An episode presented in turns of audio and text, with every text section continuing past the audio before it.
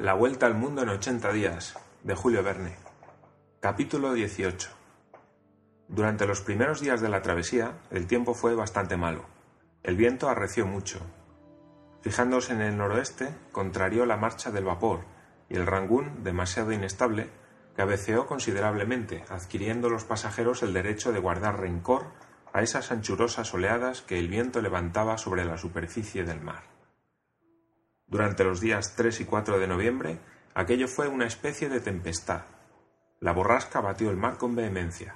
El Rangún debió estarse a la capa durante media jornada, manteniéndose con diez vueltas de hélice nada más, y tomando de sesgo a las olas. Todas las velas estaban arriadas, y aún sobraban todos los aparejos que silbaban en medio de las ráfagas.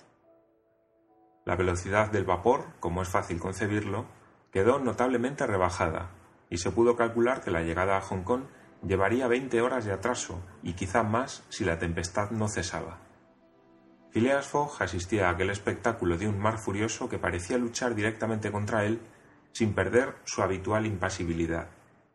Su frente no se nubló ni un instante, y sin embargo una tardanza de veinte horas podía comprometer su viaje, haciéndole perder la salida del vapor de Yokohama. Pero ese hombre sin nervios no experimentaba ni impaciencia ni aburrimiento. Hasta parecía que la tempestad estaba en su programa y estaba prevista. Mistress Aguida, que habló de este contratiempo con su compañero, lo encontró tan sereno como antes. Fix no veía las cosas del mismo modo.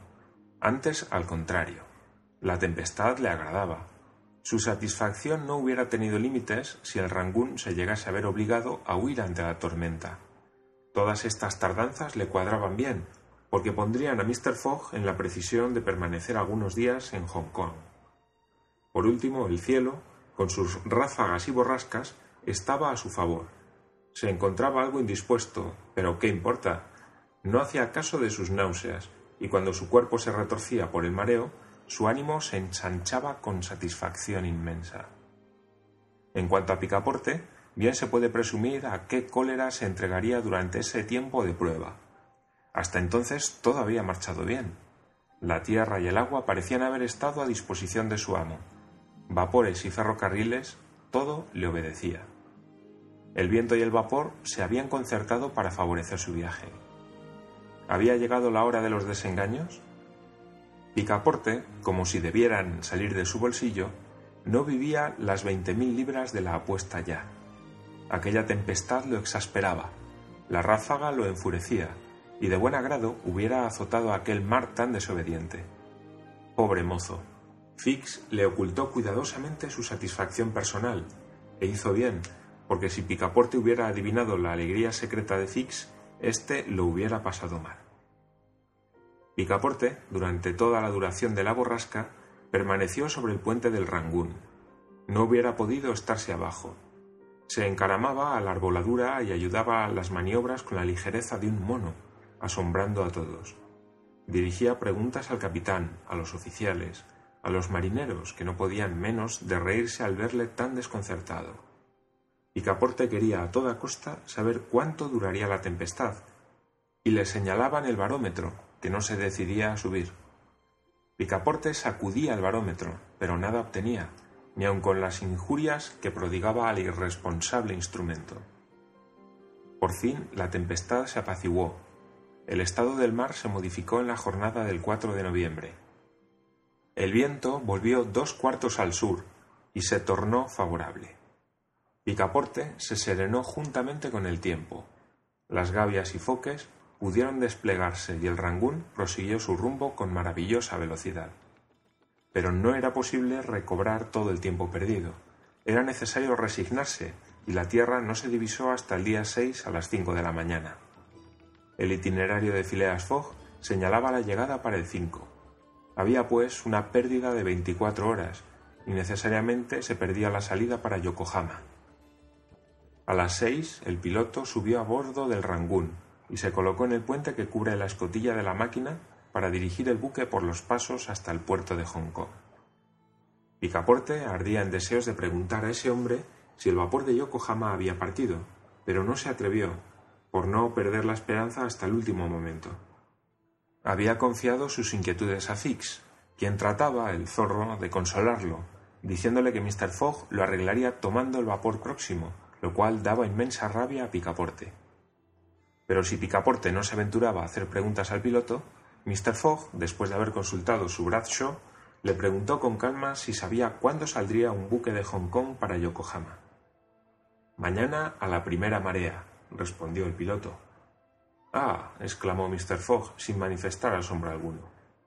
Picaporte, que estaba presente, hubiera abrazado de buen grado al piloto, a quien Fix retorcería con gusto el cuello. ¿Cuál es el nombre de ese vapor? preguntó Mr. Fogg. El Carnatic, respondió el piloto. ¿No debía marchar ayer? Sí, señor, pero tenía que hacer reparaciones en su caldera y se aplazó la salida para mañana. Os doy las gracias, respondió Mr. Fogg, que con paso automático bajó al salón del Rangún. En cuanto a Picaporte, tomó la mano del piloto y la estrechó vigorosamente diciendo Vos, piloto, sois un hombre digno. El piloto nunca había llegado a saber probablemente por qué sus respuestas le valieron tan amistosa expansión. Después de un silbido de la máquina, dirigió el vapor entre aquella flotilla de juncos, tancas, barcos de pesca y buques de todo género que obstruían los pasos de Hong Kong. A la una, el Rangún estaba en el muelle y los pasajeros desembarcaron.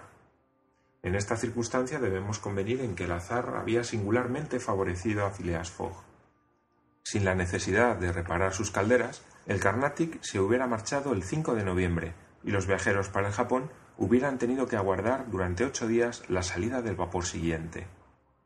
Es cierto que Mr. Fogg estaba 24 horas atrasado, pero este atraso no podía tener para él consecuencias sensibles.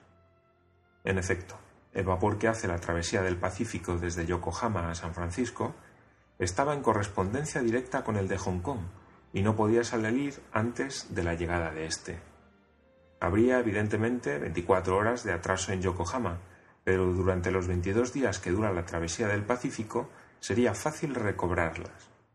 Phileas Fogg se hallaba, pues, con 24 horas de diferencia en las condiciones de su programa, 35 días después de su salida de Londres. El Carnatic no debía salir hasta el día siguiente a las 5, y por consiguiente podía Mr. Fogg disponer de 16 horas para sus asuntos, es decir, para los de Aguida. Al desembarcar, ofreció su brazo a la joven y la condujo a una litera pidiendo a los porteadores que le indicasen una fonda. Le señalaron el hotel del club, a donde llegó el palanquín veinte minutos después, seguido de Picaporte. Se tomó un cuarto para la joven, y Phileas Fogg cuidó que nada le faltase. Después le dijo que iba inmediatamente a ponerse en busca de los parientes en poder de quienes debía dejarla. Al mismo tiempo dio a Picaporte la orden de permanecer en el hotel hasta su regreso, para que la joven no estuviese sola. El Yeleman se hizo conducir a la bolsa, Allí conocerían probablemente a un personaje tal como el honorable Gigi, que era uno de los más ricos comerciantes de la ciudad.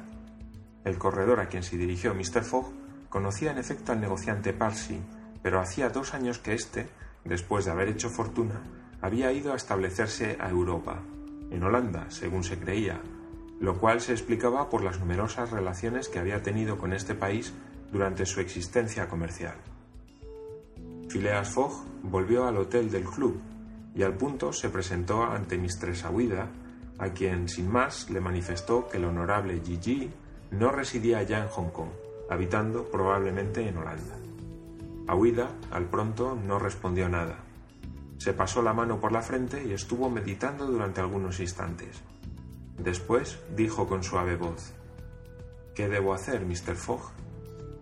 Muy sencillo, respondió el Yeleman venir a Europa. Pero yo no puedo abusar. No abusáis, y vuestra presencia no entorpece mi programa. ¿Picaporte? Señor, respondió Picaporte. Id al Carnatic y tomad tres camarotes. Picaporte, gozoso de seguir el viaje en compañía de la joven que lo trataba con mucho agrado, dejó al punto el hotel del club.